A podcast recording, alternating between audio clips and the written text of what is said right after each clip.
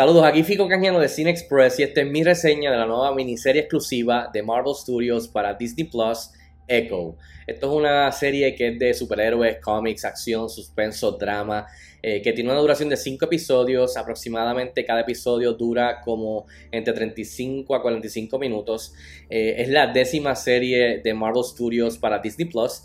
Eh, forma parte del MCU, del universo cinematográfico de Marvel Studios, y la serie está protagonizada por Alaqua Cox, tenemos a Charlie Cox, tenemos a, a Tantu Cardinal, tenemos a Graham Greene, tenemos a Vincent D'Onofrio, tenemos a Chasky Spencer, entre otros. En cuestión de la historia, la miniserie toma lugar luego de los eventos de la serie de Hawkeye, donde conocimos el personaje de Maya López, que aquí se ve perseguida por la organización de Wilson Fisk, a.k.a. Kingpin, eh, y se ve obligada a regresar a su ciudad natal en Oklahoma y allí pues enfrentar y, reconectar con su pasado, como también reconectar con sus eh, raíces nativas americanas. Bueno y rápido al grano, ¿qué tal está Echo? Esta serie de verdad que para mí me gustó una que otra cosita, eh, algunos detalles, alguna decisión que tomaron en la serie, pero realmente en su totalidad para mí esta es de las series más flojas de Marvel Studios para Disney Plus y de verdad que se me hizo bien aburrida, eh, bien floja, eh, no me emocionó para nada, no conecté mucho para nada. Eh, en general, de verdad que bien decepcionado con esta serie. Y es de las más aburridas. Creo que esta es la décima, como dije, de Marvel Studios para Disney Plus. Y para mí es de las más aburridas y más flojas. Bueno, entre las cosas positivas y que definitivamente funcionaron para mí de Echo no son muchas, pero voy a mencionar las que de verdad pienso que aquí y allá me gustaron. Uno es la representación de la cultura y el legado de los indios americanos, en específico la nación Choctaw. Eh, me gustó mucho los vestuarios, todos los detalles que, lograron este, presentar de, las generaciones y el legado de, Maya y de su familia y de sus eh, eh, ancestros, digamos. me gustó mucho ese aspecto, aunque pienso que por encimita, porque realmente no vamos muy a fondo con eso. Eh, eh, también me gustó eh, cosas como la música, especialmente cada vez que iban para atrás y nos presentaban ese tipo de detalles del legado de Maya y su, y su gente. Eso me gustó, lo mismo también me gustó mucho, esto fue de lo más que me gustó, la representación, inclusión y de la manera que presentaron el ASL, o sea, el Sign Language el lenguaje de señas, me gustó mucho en pantalla el uso con todos los personajes que pues estaban alrededor del núcleo, inclusive hasta con el mismo Kingpin eh, del, círculo de Maya, cómo esto afectaba la situación, afectaba a los otros personajes, cómo afectaba eh, incluso a Maya también. Así que eso me gustó mucho, eh, eso creo que lo hicieron mucho mejor y, más a fondo que lo mismo de, de, de los indios, de los nativos y del Choctaw Nation. Así que eso sí me gustó. Y por último, me gustó, la, acción está chévere. Hay una o dos ocasiones que me gustó mucho la acción. Uno es la pelea que ya hemos visto en, la promoción con Daredevil, tirando más, tratando de caer más en lo que había hecho Netflix con, Daredevil y esta serie de, con estos personajes street level de Marvel en las series de Netflix que eran más fuertes y violentas y más para adultos. Pues aquí se ven esos pasos de tratando de, evocar y caer, inclinarse por eso. Eh, y en específico hay varias, hay unas acción, unas secuencias de acción de mano a mano y combate que están, se siente esa energía de tratar de ser más adulta.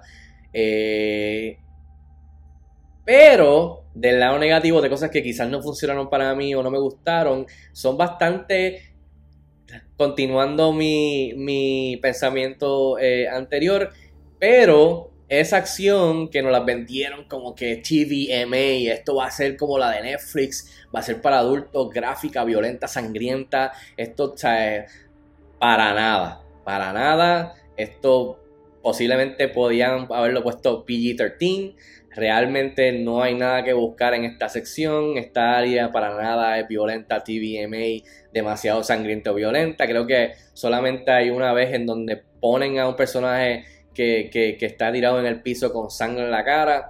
Eh, no sé, no sé, completamente decepcionado. No creo que eso, o sea, definía la serie. No, no, necesariamente tenía que definirla, pero ya que estamos hablando de lo negativo, genuinamente es una decepción. Para nada se acercan a nada de lo que hicieron esas series de Netflix, especialmente las de Daredevil, las tres temporadas que están geniales, eh, para caer en esa, en esa área y decir, o sea, completamente vendieron y te lo promocionaron y realmente no le llega ni a los tobillos ni se acerca a nada de lo que hicieron en ese momento con, con esas series de Netflix. Sí se ve la inclinación, sí se ve que están tratando de apelar, pero de la manera que lo vendieron, decepción completamente. Otro fallo de la serie es el ritmo. La serie comienza con un buen ritmo en el primero y el segundo episodio, luego se frena en el tercero, luego de un clímax para el cuarto y el quinto, en donde se sitúa en, una pista de patinaje, digamos, luego de ahí se escocota, más melodrama dramático, o sea que la serie 1 no tiene tanta acción. Y si la tiene, pues no se acerca a nada de lo que tiene que ver con, con lo sangriento y violento que prometieron tirando a Netflix TVMA. Y segundo, cada vez que hay una acción, lo que le sigue es melodrama familiar, que se queda dando vueltas literalmente en el mismo local y en el mismo fanguero, digamos, dando vueltas en el mismo fanguero, el cual no es entretenido ni nada hasta que volvemos a una chispita de acción, el cual no es la gran cosa que digamos, o sea, honestamente, eh, creo que esa batalla con Daredevil es lo más cool que vi en la serie. Este, así que realmente es un, stop and go, stop and go, eh, acelera, frena, acelera, frena, acelera, frena. Y esos momentos que frenan son bien marcados porque es melodrama familiar, superficial por encima, un poquito de trasfondo del legado y los ancestros de, de, de, la cultura de Maya, pero y entonces o sea, para nada, o sea, no, no, se me hizo bien aburrida y es bien marcado ese, ese PC frena, PC, o sea, acelera, frena, acelera, frena, eh, que, para mí se siente bien marcado cuando frenaba y se, se escocotaba cada vez que caía en el melodrama de su familia y también con Kingpin, entre ella y Kingpin, ah, de verdad que bien aburrido. Mencionando a Kingpin, a mí me encanta Kingpin y me encanta Vincent D'Onofrio siendo Kingpin. Eh, no me molestó cuando lo usaron en Hawkeye, creo que estuvo chévere. Pero realmente, además de no explicar cómo carajo sobrevivió el disparo a tres pies en, uno, en la cara, um, cool, vamos a obviar eso. En cierta manera me castraron a Kingpin un poco y me lo hicieron el personaje y su melodrama con Maya, el cual no está justificado ni hace ningún tipo de sentido que este tipo, tú sabes, que, que como lo hicieron, o sea, el drama, el melodrama y, las decisiones que Kingpin tomó en Daredevil estaban justificadas por lo que sucedía eh, entre medio de la acción de Daredevil. Y la relación con Daredevil, la relación con su, con su, con su interés amoroso, con lo que le pasó en su pasado, todo, está, todo hace sentido. Acá realmente no es ganado y anyways, Kingpin lo que está es como que vagando toda la serie tratando de que ella venga con él, se sienta a esperar a ver que ella decida. Ella dice que no, se molesta un poco. después vuelve otra vez y le dice, se, sienta a esperar a ver si regresa. Le da como tres oportunidades para que se venga con él. Es como que se queda repetido, o sea, es como lo que dije, se queda dando vueltas en el mismo fanguero y lo, lo, lo suavizan un poco, como se le dice en los videojuegos, they kind of nerf, no, nerf, pero lo suavizan que se siente menos de lo que incluso lo sentí en la serie de, de Hawkeye. Y yo espero que ahora con ese último post-credit scene lo enderecen para caer en el Daredevil, que cuando caiga en la serie de Daredevil Born Again y caiga quizás en una Spider-Man, pues regrese a como era el Kingpin eh, de, de, la serie de Daredevil en Netflix. Y oye, no me malentiendan, Vincent D'Onofrio me encanta, Kingpin me encanta, eh, así que se lo voy a dejar pasar, pero en, sí me lo suavizaron y todo este melodrama con Maya no me gustó para nada, no hizo ni sentido, ni se lo ganaron, ni conecté con él.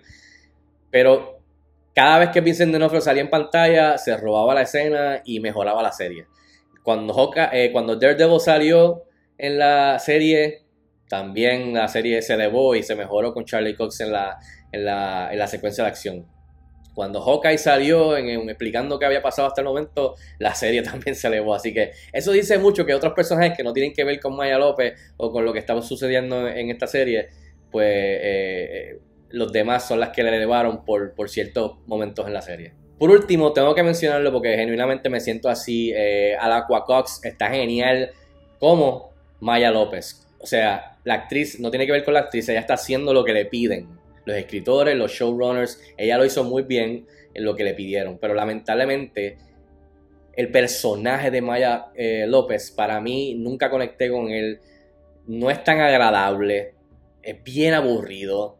Eh, y realmente eso es gran parte de, de, por qué también no me gustó la serie. Eh, y tienen un problema ahí, no sé cómo van a hacer para en el futuro, en otras ocasiones, pero creo que la razón primordial de, de, de, de la decepción de esta serie y el fallo de esta serie, la culpa la tienen los escritores. Porque la actriz hizo muy buen trabajo, especialmente en el drama y también en lo de la acción. Todos los demás también, pero la historia, la trama, cómo están los personajes desarrollados, lo del legado y los ancestros, con Kingpin y lo que tiene que ver Daredevil, y moviéndonos hacia adelante, los escritores, las decisiones, el diálogo bien vago, se quedan dando vueltas en lo mismo, eh, la acción no es nada del otro mundo, o sea, como llegaron de la A, B a C, se siente bien vago, bien chat, o sea, bien, bien aburrido. Así que el personaje de Maya López, López no es entretenido, es aburrido, no es tan agradable.